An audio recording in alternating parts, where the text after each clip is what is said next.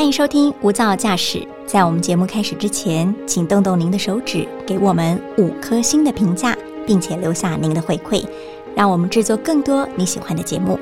那今天的节目开始喽！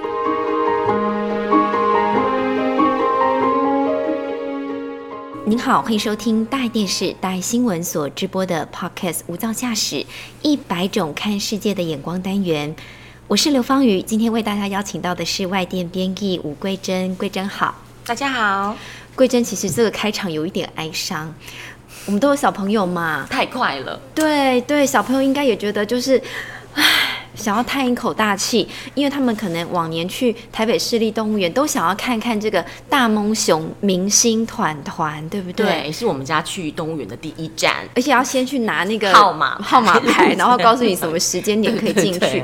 但最近很遗憾啦，因为他癫痫不断的发作嘛，而且看起来非常非常的痛苦，到最后已经站不起来，而且是。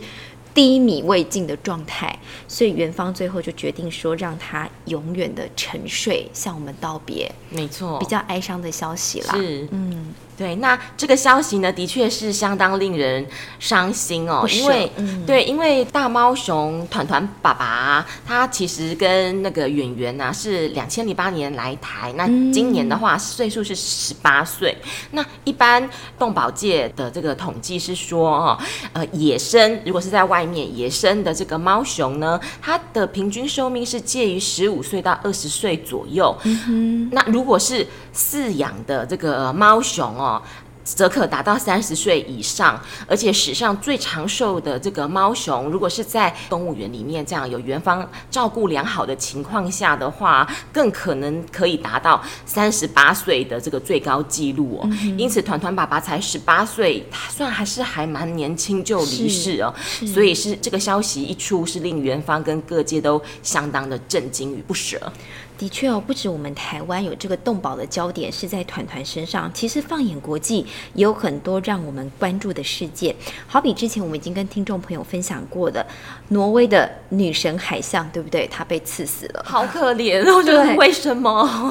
其实有出来讲，但是其实就是人类的自私啦，他不想要花太多钱，又不想要伤及到自己。老百姓的生命，怕万一之后出什么事情，对，意外代击啊，然后又不想要严格的禁止民众靠近女神海象，所以最后就把他刺死了。但是其实这个听起来就是人类自己的无名嘛，所造成的一个动保上面的一个伤害。那这个除了女神海象之外，其实最近还有一些新闻是包括大象的事件，比如说。我们人牙痛痛起来要人命，对不对？对，不是病痛起来要人命。那大象呢？因为平均的话，其实每一头大象的这个象牙成年重达有四十多公斤哦。哇塞，超级重。对，然后它又是我们陆地上最大型的动物。对，它牙疼起来，如果它在动物园里面，我们要怎么样帮它根治，帮它做一些根管治疗呢？邀请桂珍来跟我们分享了。那另外还有在南亚地区的话，其实，在富裕孟加拉虎方面也是困难重重哦。包括其实，在印度的北部村庄就曾经发生有这个人兽栖地重叠，所以有猛虎伤人的事件，还发生了就警方必须要出动。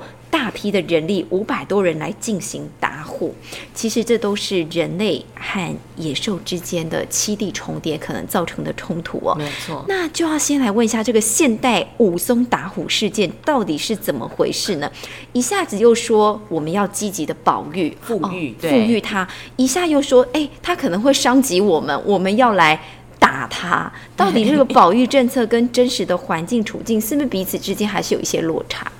对，其实最近的这一则新闻哦，是当地呢是出动了五百人的大阵仗来这个全面搜山哦，搜山，好像他犯了什么大罪对，然后要追弃这一头孟加拉虎哦。那其实我们追本溯源来看到孟加拉虎这个物种呢，它其实原本在上个世纪数量是高达约十万头，但现在呢只剩下大概。三千头左右，对，那这个原因都是因为受到人类严重的盗猎啊，哈，还有就是呃栖地逐渐消失的这个原因哦。因此，目前孟加拉虎在国际自然保护联盟的红色名录当中已经被列为濒危的物种了。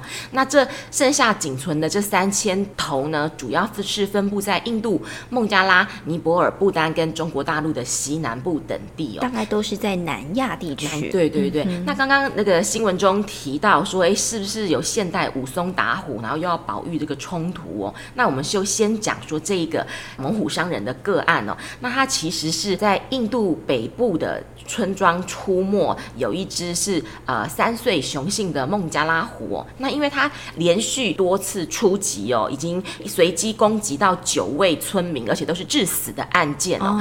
对，所以才会让当地的这个村庄的民众非常的不安。安心这边其实要强调的就是说，这头伤人的这个孟加拉虎，它并不是保育之后才野放的老虎，它是本来就是生活在野外。对对对，那它因为平时它生活的活动范围和人类太过接近，所以才会酿成了这次猛虎伤人的不幸的事件。那这个现代的孟加拉版的武松打虎又是怎么进行的？对，那当时其实也有基于保育的考量，一开始不是说哦，好像警察。进去，或者有这个持枪的人员进去，就要把它消灭掉，或者怎么样哦？那其实呃，据动保团体指出，其实当时在这个猎捕搜山的这个现场哦，有很多的动保专家也一起加入。他们原本的计划是说，在第一线协助这个捉捕的工作哦，抓活的，对，就是不是好像以牙还牙，以眼还眼这样，就是 biang biang biang 把它 biang 掉这样子。他们其实本来计划是先。先利用麻醉枪将这只啊老虎啊在可射程的范围之内呢，用麻醉剂将它麻醉之后带回保育中心来观察，然后之后再评估下一步的处置计划。其实是一个非常人道的一个呃观念哦。但是因为在围捕现场有大批的这个村民群情激愤，然后惊动而且激怒了老虎，所以老虎当然就是凶性大发，激烈抵抗哦。那导致于原本的这个人道的这个捉捕的计划就无法执行了，而且为了避免现场造成更多人员伤亡，所以警方最后一刻才决定，不得已是当场就开枪射杀了这头孟加拉虎。才会造成这种不可挽回的地步啦，并不是说他一刚开始我们就给他有个既定下哦，你是孟加拉，你肯定一开始就是要射杀他，其实并不是，他是有一些人道的考量，但最后有一些突发事件的发生，才会导致后面的局面哦。那的确，除了这个现代版的武松打虎，其实我们刚才有提到还有所谓的人像冲突嘛，嗯，包括是在非洲、印度，那主要的原因不外乎就是人类过度开发了，所以这个野生象还有人类的栖地彼此之间。有重叠的状况，或者是之前也报道过有关于就是极端天候嘛，也会造成说，哎，其实好像原本的象群它的自然栖息地食物水源都不足了，导致这些野生的动物它们必须要前往村落来觅食，也就是集体的离家出走啦。但是这里才有的吃，是 是因为他们也必须要生存嘛。是，对。那回过头来看到，如果现在主角从大象变成了孟加拉虎，感觉会造成更大的人类的恐慌吧？因为毕竟老虎感觉就是更可怕，因为它吃肉嘛，吃荤的。它开荤的话，我们看起来就是特别的害怕。所以有办法在这个保育这种濒危但是吃荤的动物，跟保存我们自己人类的生命安全之，有办法有取得一个平衡点吗？对，其实这个呃动物学家啊，他其实就有分析说，呃，其实老虎。会闯进村庄来咬人哦，当然是非常的可怕嘛。对，不过其实最近的这几年的经验哦，事件来看哦，刚刚谈到这起人虎冲突呢，也不是最近才有才开始的现象哦，甚至是早在距今大概是一百年前哦，就有一个非常有名的印度的老虎攻击人类的事件哦。那个时候呢，一百年前的时候是有一头雌性的孟加拉虎，它先后跨好几个地区哦，到处爬爬照。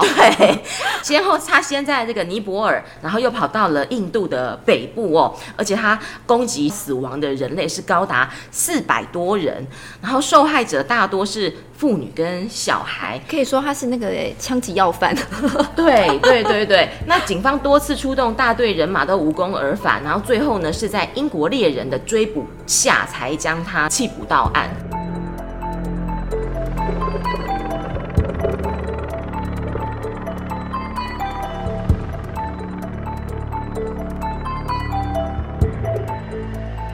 头虎咬死了四百多人。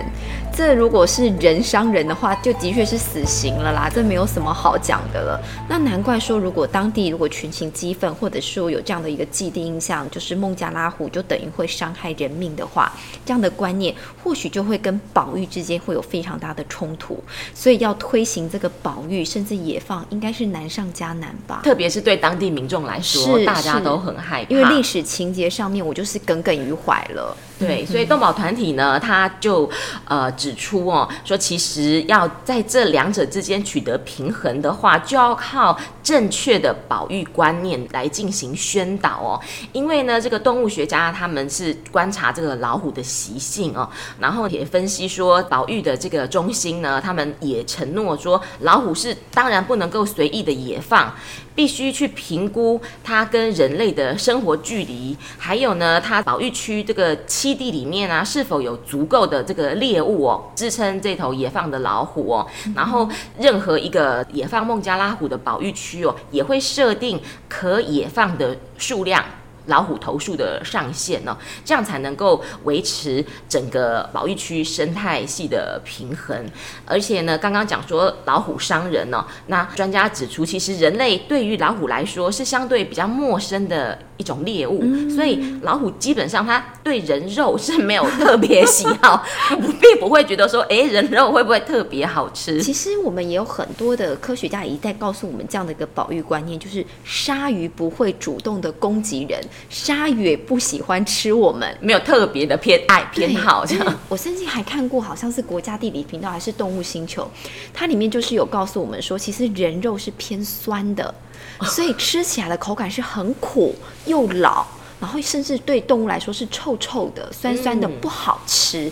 所以，除非是他们觉得自己的生命受到危害，或者是我们可能人有一些伤口、有血液的那个血腥味，特殊的情况之下，吸引他们，否则他们真的不会主动吃我们，因为我们不好家嘛。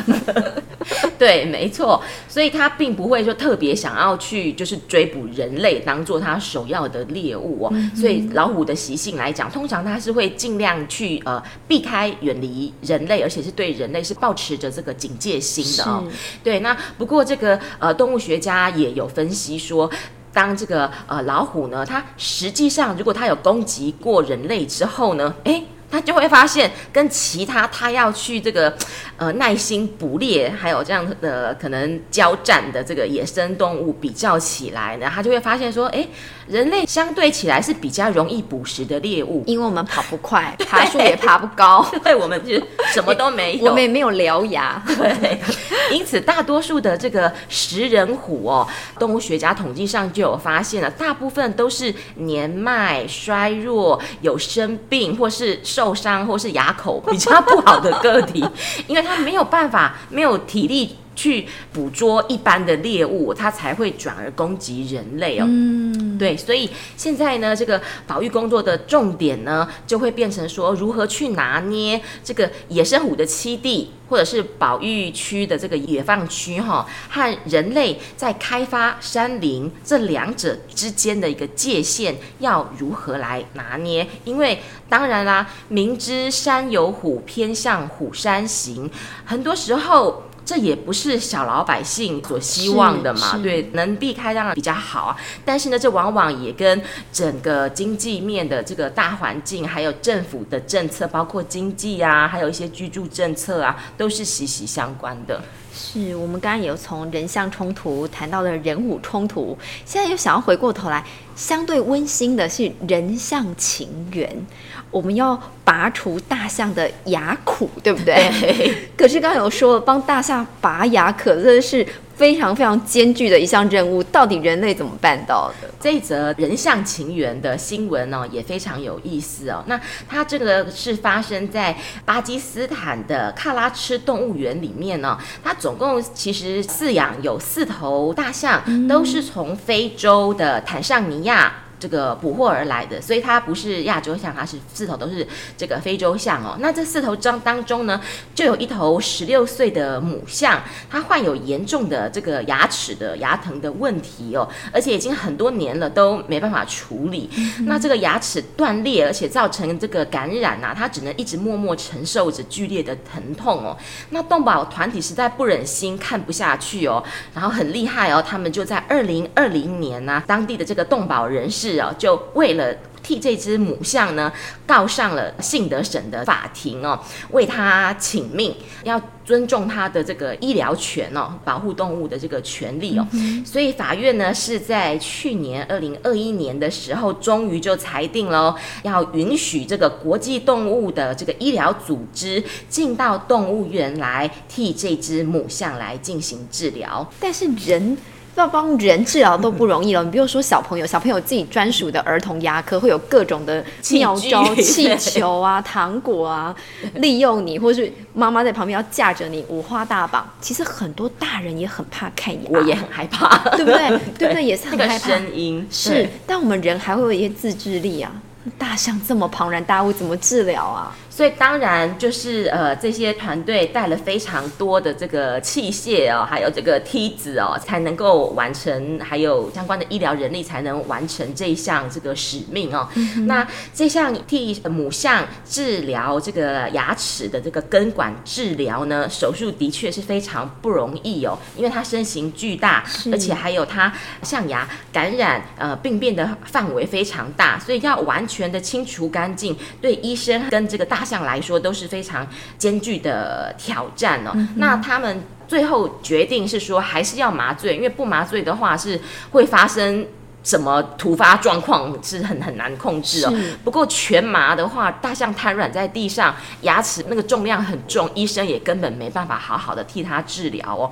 所以呢，在麻醉技术上面呢，兽医团队他是在麻醉之前，为了让让大象不要很害怕看到那些器械嘛，所以他们是先用很温柔的用胶带把这个大象的眼皮呢先闭上，让它不会害怕，眼不见为净了。对，你就好好休息。一下哈，做个好梦，然后呢，接着就施打了这个麻醉剂。那比较特别的是哈，它实施的是站立式的半麻醉术。怎么做啊？站立怎么让他又麻醉又可以站起来？所以就不是全麻，是让他可能身体上半部的部分不会感受到疼痛，这样子那个兽医团队在使用器械的时候，他才会没有感觉。但是他四只脚呢是有感觉的，没有没有动到那个器械的部分，所以他可以站着，然后完成这一项艰巨的任务。所以站立式的半麻醉技术也是相当特殊的。那完成麻醉之后呢，兽医团队才开始跟已经发黑的断崖来进行搏斗哦。那兽医指出，感染的程度是非常严重哦。如果置之不理，如果没有当时上告到这个法庭去的话呢，这个神经感染会往上扩散到母象的眼睛还有脑部，那这头大象很快就会失明甚至死亡了。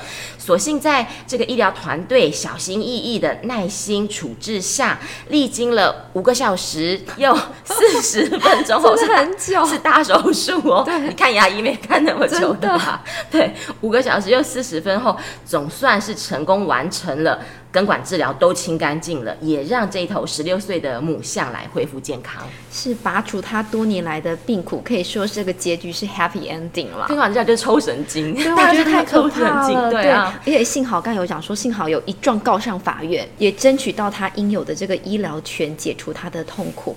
我知道，近来在很多的欧盟国家，似乎有立法要进一步的保障动物的生存权，对吗？嗯，对，这是在罗马尼亚。它很特别的是呢，是有好几位的国会议员，他们联名共同提案哦，要禁止国内繁殖养殖动物来经营这种很不人道的皮草工厂哦。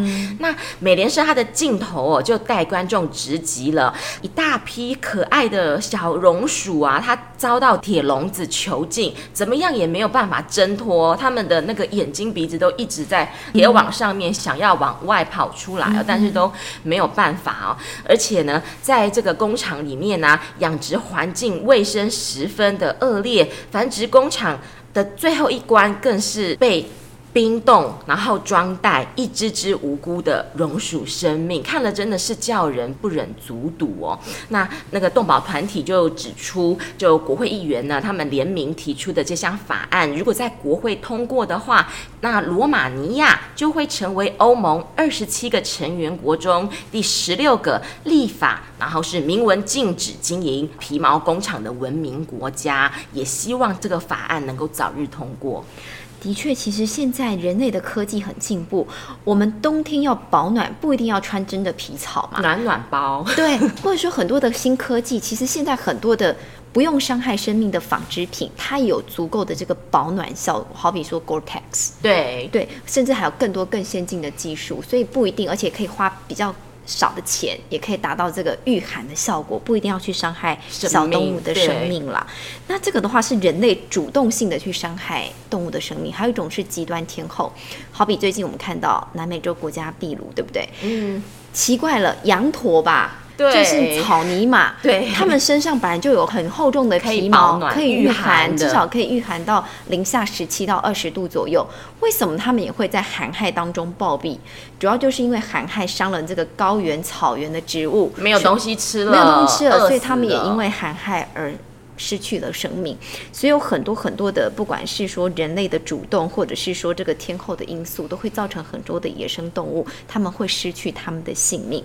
其实万物皆有灵啦，我们透过各种方式，都希望能够守护好万物的生命，大家都可以在地球上生生不息。对，那也谢谢桂珍今天来跟我们分享这么可爱却有点哀伤的故事。但所幸母象的。牙口治好了，这是唯一庆幸的一个好消息。那也谢谢听众朋友的加入了，我们下次见，拜拜，拜拜。